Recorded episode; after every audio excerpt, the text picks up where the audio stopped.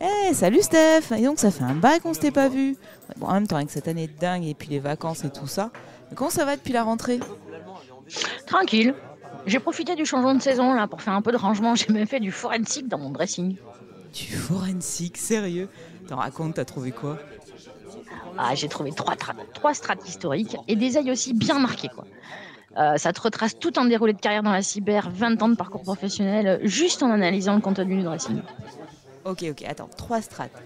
Euh, Qu'est-ce que t'as trouvé dans les premières strates Donc la plus ancienne, hein, celle qu'on trouve au fin fond du dressing, c'est ça?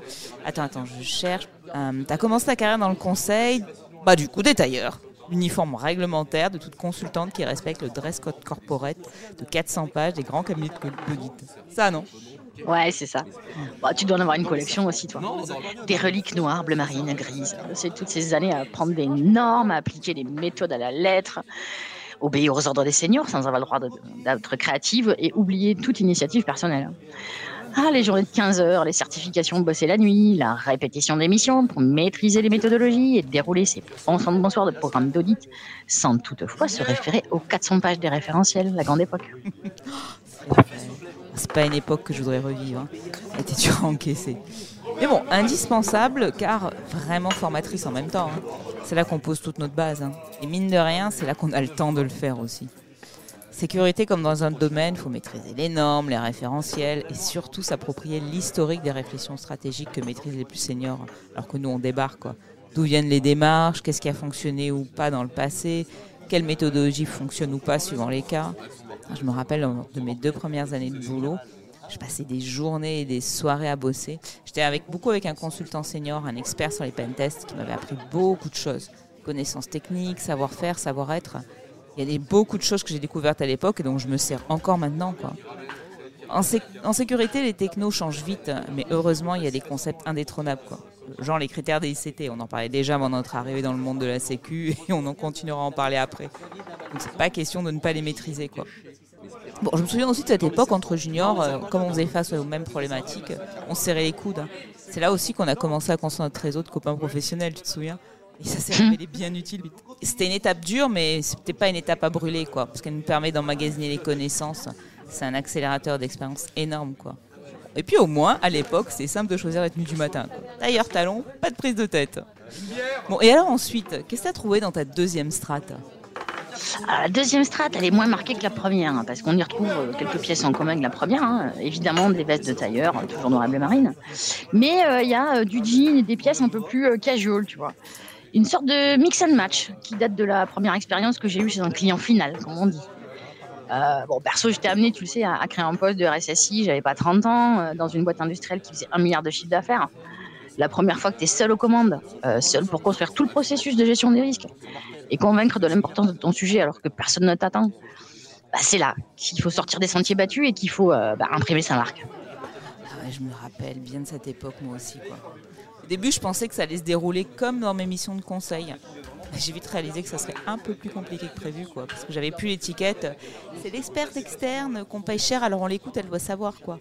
J'étais beaucoup plus challengée quand je suis arrivée en interne, quoi. On ne prenait plus ce que je disais comme argent comptant, même si toujours au final la même entre mon passage du monde du conseil à celle de l'interne. Et c'est là que tu t'aperçois que la sacro-sainte méthode, bah, elle fonctionne pas dans tous les cas. Du coup, bah, tu te détaches un peu de ce que tu as appris, euh, tu fais des propres expérimentations, tu, tu apprends les leçons du terrain en direct, tu fais des essais, tu tentes des trucs, et puis tu gardes ce qui fonctionne. Ma plus belle victoire de cette époque, c'était un dossier euh, externalisation de services financiers, que j'attrape euh, par un détail sur une ligne de secours réseau mal définie. Improbable. En interviewant le métier, je comprends qu'une partie du risque n'a pas été vue. Et je force le projet à stopper la signature du contrat à J-2, le temps d'auditer le fournisseur pressenti.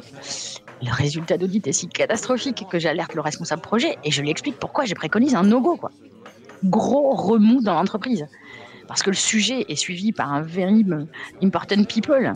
Mais euh, j'ai réussi à les convaincre de renoncer in extremis.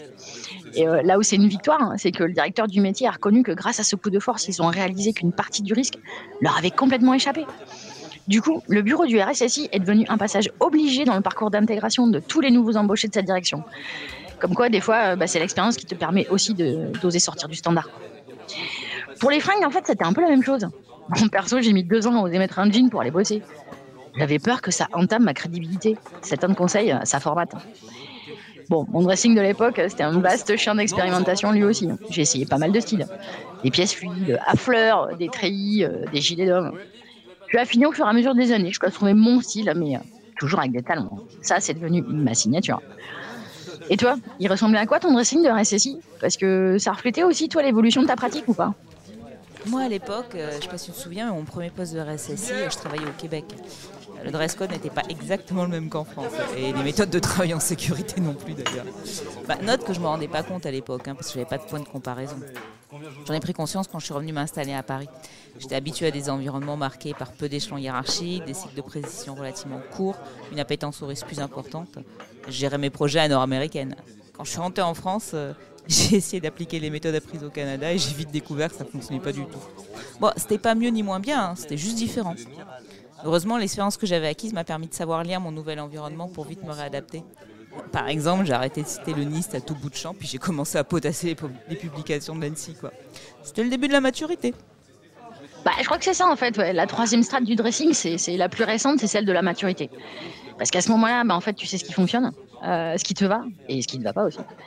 Et tu sais ce que tu veux, et ce que tu veux pour le boulot euh, comme pour les fringues dans la troisième strate de mon dressing, en vrai, il n'y a que du rouge, du noir et du kaki. C'est des, intemporels dans lesquels j'ai investi parce que je sais qu'ils me vont. Bah, dans ma pratique professionnelle, c'est un peu pareil. Je me concentre sur ce que je sais faire et j'adapte ma stratégie si le jeu n'est pas sur mon terrain de prédilection. Je vais chercher un référent externe ou je me trouve un sponsor pour aider à faire passer mes idées. Avec la caution d'un porteur de la culture d'entreprise, évidemment. Mais pour parvenir à sentir la situation, trouver son mode de fonctionnement, fabriquer sa méthode perso et bien la marketer, il faut un peu de bouteille et un peu d'expérience. Je sais que certaines vont aller développer une approche par la conformité pour amener euh, l'organisation à engager euh, les actions de cyber. Ça, c'est le style classique et maîtrisé. Ça fonctionne plutôt bien dans les secteurs très réglementés, banque, assurance. Bah, pour d'autres, c'est plutôt l'opportunisme et la, créativité. Parce qu'en fait, en suivant l'évolution de son organisation et de son business, on peut suivre la tendance, être toujours en veille est plutôt réactive et, moi ça fonctionne plutôt bien ça. En fait, si ton style de pratique personnel ne correspond pas avec la culture de l'entreprise, euh, bah, c'est l'échec assuré quoi. Ou la dépression. Et comment tu fais toi avec tous tes clients pour t'adapter? C'est le talent secret du professionnel expérimenté. Comprendre rapidement comment fonctionne l'entreprise, le client, les besoins euh, qui font qu'ils font appel à toi, les problèmes que tu dois résoudre. Bah, en fait, c'est avec des années de pratique. C'est comme ça que j'ai pu euh, étoffer ma boîte à outils comme avec le fil du temps, tu disais, euh, on étoffe son placard. Quoi. Euh, mais j'ai surtout appris, euh, comme tu disais aussi, que personne n'était un couteau suisse, qu'il fallait développer sa marque de fabrique, sa spécialité. On ne peut pas être à la fois une experte technique, une pro de la com, une virtuose de la gestion de projet et une surdouée de l'analyse de risque. Il faut choisir. Et aussi s'entourer de compétences complémentaires en fonction de ses forces et ses limites. Quoi. Puis surtout arrêter le complexe de l'impostrice. Pas parce que son style ou son discours est différent qu'on est forcément dans l'erreur. Tiens, regarde, je passe mes journées à démontrer que cloud et sécurité ne sont pas obligatoirement incompatibles. Et pourtant, c'est pas la vie de tous. Hein. Et ça se comprend d'ailleurs. Rien n'est jamais blanc ou noir. Quand j'étais plus junior, bah, je trouvais ça stressant. Mais maintenant, c'est là que je trouve que ça devient intéressant. J'ai vite compris que l'essentiel, au-delà de maîtriser une norme ou une techno, ou de chercher un style vestimentaire magique, c'est de pouvoir démontrer factuellement ses idées et d'adapter sa com ou ses tenues aux différentes parties prenantes. Bah, tu vois, ça s'acquiert avec ces trois périodes en fait qu'on a vues euh, à travers ce forensic du dressing. C'est un principe qui s'applique à l'apprentissage des arts martiaux. Euh, désolé pour l'accent parce que je suis pas spécialiste, mais en japonais, le shu hari, c'est un concept issu des arts martiaux japonais qui décrit les trois étapes de l'apprentissage. Globalement, ça peut se traduire par une première phase où, où on suit les règles. La deuxième, on les comprend. Et la troisième, c'est sûrement la plus intéressante, c'est celle où on transcende la règle. C'est marrant. C'est vrai que la cybersécurité, c'est un peu comme un art martial. Ça ne m'étonne pas qu'on trouve des apprentissages similaires. Bon, et du coup, maintenant que tu as atteint le ré, qu'est-ce qui te reste à ajouter en ton dressing? Ah, bah il me reste le Graal, la pièce que je cherche depuis des années. Un long manteau officier, noir ou kaki, mais sans bousson doré. Donc, euh, si jamais tu trouves ça euh, dans ton shopping parisien. Ok, je le note. Bah écoute, si je trouve ça, je t'appelle. il est l'heure d'y retourner. Qu'est-ce qu'on se peut souhaiter pour conclure? Bah, d'autres échanges avec d'autres copines de la cyber pour qu'on puisse un, peu plus démystifier euh, cet univers euh, aussi exigeant que passionnant et démontrer, bon, même s'il n'y a pas vraiment besoin, hein, que c'est un domaine parfait pour exercer euh, des talents féminins. je vais te passer le numéro de quelques cyber Wonder Woman que je connais euh, qui auront sûrement des choses à dire hein, pour de prochains épisodes. Top, merci. Et alors, bah, à très bientôt pour un prochain épisode. Salut